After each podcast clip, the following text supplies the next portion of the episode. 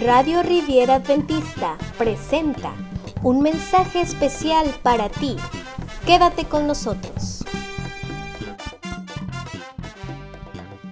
Hola, hola, tengan cada uno de ustedes, Dios les bendiga grandemente una vez más a una transmisión aquí en Radio Riviera Adventista. Déjenme decirles que agradecemos las oraciones de cada uno de ustedes por este ministerio y mandamos un saludo a todos los que nos están sintonizando. Ya en la página de el podcast a través de las 12 plataformas. Hemos entrado a ocho países, así que le mandamos saludos a Argentina, mandamos saludos a Panamá, mandamos saludos también a Colombia, Estados Unidos, mandamos saludos aquí en la región en México que nos están sintonizando, también en Brasil y mandamos saludos especiales a cada uno de ustedes que nos están escuchando. Si les gusta el mensaje, también pueden transmitirlo puede ser un mensaje de salvación, un mensaje de fe, un mensaje de esperanza para alguien que lo esté necesitando. El día de hoy nosotros vamos a hablar acerca de un tema muy especial. Es yo decido ser feliz. Y es que yo decido lo que pasa en mi vida. Es una de las frases más utilizadas por casi la mayoría de las personas. Yo decido qué hacer con mi vida. Ahora nos encontramos eh, reunidos en nuestros hogares, nos encontramos en medio de una pandemia, nos encontramos con nuevas realidades, donde la realidad es que estamos en casa, podemos disfrutar de la familia y hemos pasado a veces más tiempo afuera de casa que dentro de casa. Mas, sin embargo, en medio de cada circunstancia, yo debo pensar lo siguiente, decido ser feliz. Y quiero invitarte a hacer una oración y abrir la palabra de Dios y este tema, buscando a Dios en oración. Vamos a orar. Querido Padre, permite Señor que el mensaje de esta hora pueda llevar tu bendición, pueda llevar paz y esperanza a aquellos que lo necesitan. Padre eterno, no importa que estén en casa, no importa que estén en su trabajo o en la escuela, o en algunas circunstancias de la vida. Permite que la paz de Dios pueda reinar en su corazón en esta hora. Quédate pues con nosotros, en el nombre de Cristo Jesús oramos. Amén. Mandamos un saludo a Cozumel y también a Brasil que ya nos están sintonizando y también aquí en Playa del Carmen. Si desean, pueden compartir este mensaje. Miren, en la palabra de Dios, en el libro de Proverbios, capítulo número 4, versículo número 23 dice de la siguiente manera, sobre toda cosa guardada, guarda tu corazón, porque de él mana la vida. Yo te pregunto en esta hora, bueno, ¿qué es lo que estás guardando en tu corazón? Algunos guardan odios, otros guardan rencor, otros guardan alegría, otros guardan esperanza, otros guardan amor. ¿Qué es lo que tú estás guardando en tu corazón? Porque algunas veces, o la gran mayoría de veces, lo que uno está guardando es lo que determina a veces el estado de ánimo, si una persona está contenta, si una persona está enojada, si una persona está malhumorada, y pueden ser circunstancias de la vida. Mas, sin embargo, hoy estaremos hablando acerca de algo que sucede en nuestro cerebro que es la adicción. Y es que cuando nosotros hablamos de la adicción, podemos involucrar algunas conductas o conductas y procesos cognitivos de cualquier consumo. Y estamos hablando no nada más de, de, alcohol, de cigarro, sino cosas que pueden llegar entonces a estimularnos, darnos placer, darnos un estímulo para con nosotros. Es por eso que hoy entenderemos tres conceptos. Número uno es el concepto de la compulsión Número dos es el concepto de la obsesión y número tres es el concepto de la adicción. Pero lo vamos a enfatizar también a la luz de la palabra de Dios. Pero déjenme explicarles un poco. Cuando nosotros hablamos de la compulsión, es una vista cognitiva y contactual, o sea, es el pensamiento conducta. Pienso y, actúo, pero hay personas que en algún momento no piensan para actuar y entonces es una acción de manera rápida. Para otros puede ser una acción de manera repetitiva sin algún fin en común aparente. En algunas ocasiones la persona no es absolutamente consciente de todo eso. Por eso es un resultado, es una compulsión, fue un movimiento, fue una reacción a algo. Pero parece ser que a veces las personas tienden a reaccionar de esa misma manera constantemente. Ahora, cuando nosotros hablamos de la obsesión, podemos hablar de algo un poquito más complejo, ya que puede ser un estado mental. La persona está pensando de cierta manera cómo reaccionar. Y estas ideas generalmente o mayormente son intrusivas. Eso quiere decir son involuntarias y a veces incontrolables. Hay personas que a veces se obsesionan con algo, sea bueno o sea malo. Eh, si la obsesión es el fútbol, si la obsesión es el alcohol, si la obsesión es, no sé, otra circunstancia. Pero déjame decirte que podríamos buscar rasgos positivos en todo esto, porque nos podemos obsesionar por Cristo, enamorarnos por Él, tener una mirada franca hacia Cristo Jesús y cada una de las cosas que nosotros hacemos, que sea entonces para Él. Ahora, el tercer concepto, que es la adicción, es un proceso mental, no solo de conducta, es un proceso de manera adictiva que involucra ambas cosas, pero introduce entonces un elemento sorpresa, un elemento aún mayor, que es la adicción. Y esto es porque involucra la adicción, involucra entonces las emociones. Y cuando entonces nosotros vemos esto, debemos recordar lo que nosotros estábamos mencionando. Proverbios 4:23, sobre toda cosa guardada, guarda tu corazón, porque de él mana la vida.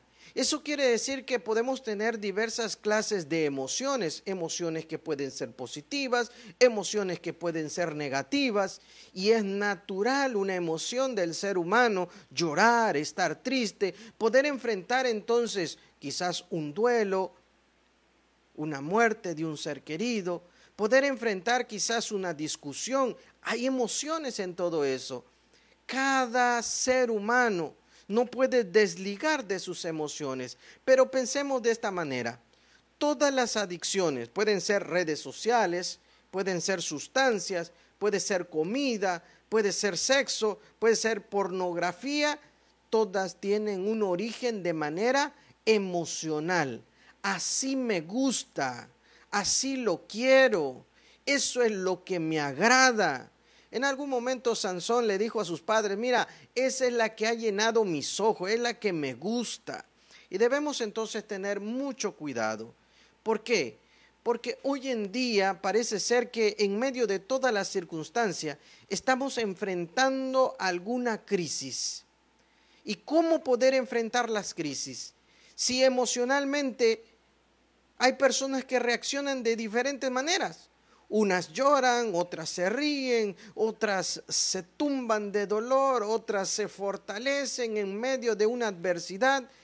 Entonces, nosotros necesitamos entender que experimentamos diariamente, constantemente, emociones negativas, tales como la decepción o quizás la tristeza o la frustración o en algunos casos la desesperanza, el enojo, etc. Es por eso que al experimentar estas emociones, en algunas ocasiones la mente lo que está tratando es de autoprotegerse, ver la manera de cómo solucionar, cómo salir, cómo escaparse de la realidad. Y es que en medio de la crisis, utilizar algo que sea adictivo, utilizar algo que te libere entonces tus emociones, entre comillas, es algo que generalmente muchas personas tienden a utilizar. Es por eso que se puede convertir en algo, en un ciclo adictivo. Cuando una persona entra en una acción como un ciclo, libera entonces, liberado a través de una crisis, libera una sustancia en el cuerpo que se llama dopamina. La dopamina es la hormona del placer. Ya sea que el adicto no es adicto al alcohol o no es adicto al sexo o no es adicto al cigarro, no es adicto a esa sustancia en sí, es adicto al placer. Y es que cuando nosotros pensamos en esto, ese placer puede destruir conductas del ser humano que sean positivas. En medio de la crisis, en medio de las adicciones, surge también algo que se llama culpa. Y es que son una de las emociones más nocivas e incapacitantes del ser humano. En medio de cada circunstancia, ¿qué es lo que Cristo nos está invitando a hacer? Si en algún momento estamos luchando con alguna circunstancia de nuestra vida, necesitamos postrarnos, necesitamos orar, necesitamos pedir la voluntad de Dios para que nos ayude, para que nos fortalezca. Pero en algunas ocasiones me dicen, pastor, quizás he intentado muchas veces. Es más, pastor, me he arrodillado muchas veces y, y, cuando me levanto de arrodillar parece ser que estoy limpio, que estoy tranquilo, pero al rato ¡pum! Caigo con lo mismo. Vuelvo a cometer el mismo error, siento la misma culpa. Te invito entonces a que puedas buscar la palabra de Dios e ir al libro de San Mateo, capítulo número 11. Vamos a leer desde el verso 27 hasta el verso número 30. Mira lo que nos dice la palabra de Dios. Todas las cosas me fueron entregadas por mi Padre, y nadie conoce al Hijo sino al Padre, ni el Padre conoce a alguno sino al Hijo, aquel a quien el Hijo lo quiera revelar. Venid a mí, todos los que estáis trabajados y cargados, y yo os haré descansar. Llevad mi yugo sobre vosotros y aprended de mí, que soy manso y humilde de corazón, y hallaréis descanso para vuestra alma, porque mi yugo es fácil y ligera es mi carga. Cuatro consejos que nosotros queremos basarnos a través de la palabra de Dios. Número uno, debemos recordar entonces que todas las cosas fueron entregadas de parte del Padre al Hijo. Eso quiere decir que todas las cosas, Dios está al control. Está al control de tus emociones, está al control de la crisis, tienes necesidad, necesitas acercarte a Cristo Jesús. Tienes hambre, no tienes trabajo, estás teniendo problemas con tu familia. Dios está al control. Y necesitas entonces ir al quien tiene el control para que te pueda ayudar y puedas entonces salir hacia adelante. ¿Cuál es el consejo número dos? Dios te está llamando no porque seas perfecto, sino porque Dios tiene un plan para ti. Y es que cuando nos dice aquí, venid a mí todos los que estáis trabajados y cargados. En el plan maravilloso de Dios no está seleccionando a una cultura, a un grupo, no está seleccionando, ah, es que ustedes hablan más bonito, o ustedes son más feos o más bonitos. No, Dios está buscando entonces a un grupo especial, pero ese llamado lo hace para todo aquel que en él crea. No se pierda, sino tenga entonces la vida eterna. Es por eso que el consejo número dos nos estaba diciendo, Dios te está llamando, no porque tú seas perfecto, sino porque Él tiene un plan maravilloso para ti. Y si en algún momento te has preguntado entonces cuál es ese plan maravilloso, lo he intentado, lo he buscado, déjame decirte que necesitas entonces conectarte con el que tiene el control para mostrarte ese plan. Pero permite entonces dejarte guiar por Cristo Jesús. Ya basta que en algunas ocasiones oramos y seguimos entonces conservando nuestra adicción al pecado, de tal manera que nos paramos de rodillas y seguimos teniendo quizás el pecado en el celular, en la computadora, lo seguimos teniendo en el librero, con los videos, lo buscamos entonces en los canales o en el internet. porque eso no nos está llevando a Cristo Jesús. Aunque le llamemos de otra manera, las redes sociales, el video, cosas que no nos están llevando a Cristo, quizás pueda ser una adicción para ti. Déjame decirte cuál es el tercer consejo. Dice la palabra de Dios, allí en lo que nosotros leímos en Mateo capítulo 11, versículo número 28, yo os haré descansar. Y es que el tercer consejo para hallar descanso es necesario entonces aprender a cargar el yugo. Es lo que nos dice el Señor. En algunas ocasiones, para poder entonces sobrellevar las cargas que nosotros tenemos, necesitamos liberarlas, necesitamos colocar todas nuestras cargas en las manos de Dios.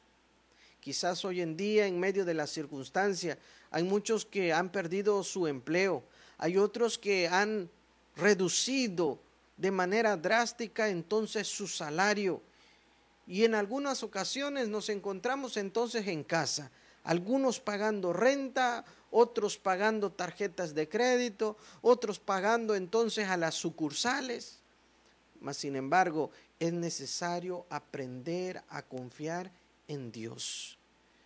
El descanso solamente Dios lo puede dar.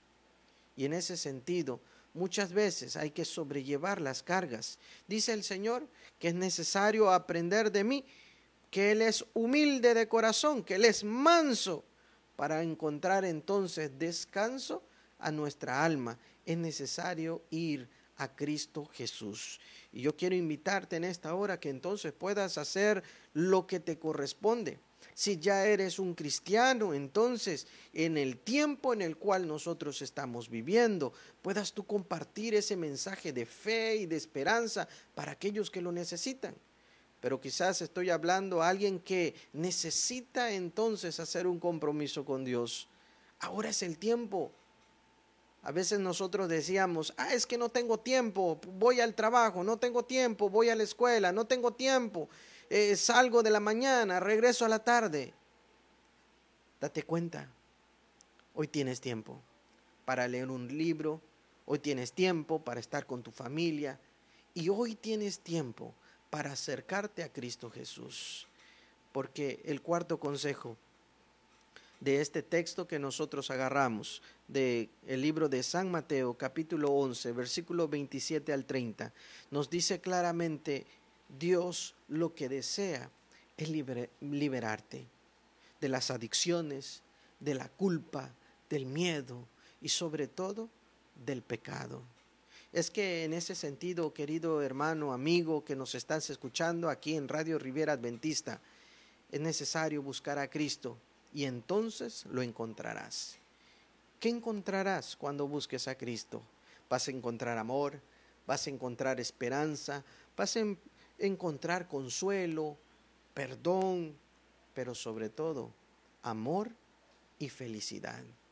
Yo te invito, querido hermano, a que tú puedas entonces buscar a Cristo de todo corazón y lo vas a encontrar. Dios te bendiga en esta tarde. Gracias por sintonizarnos. Síguenos a través de Facebook, Radio Riviera Adventista, a través de anchor.fm, como Radio Riviera Adventista. Déjanos tus comentarios y compártenos con tus amigos. No te olvides, estamos en Spotify como Radio Riviera Adventista.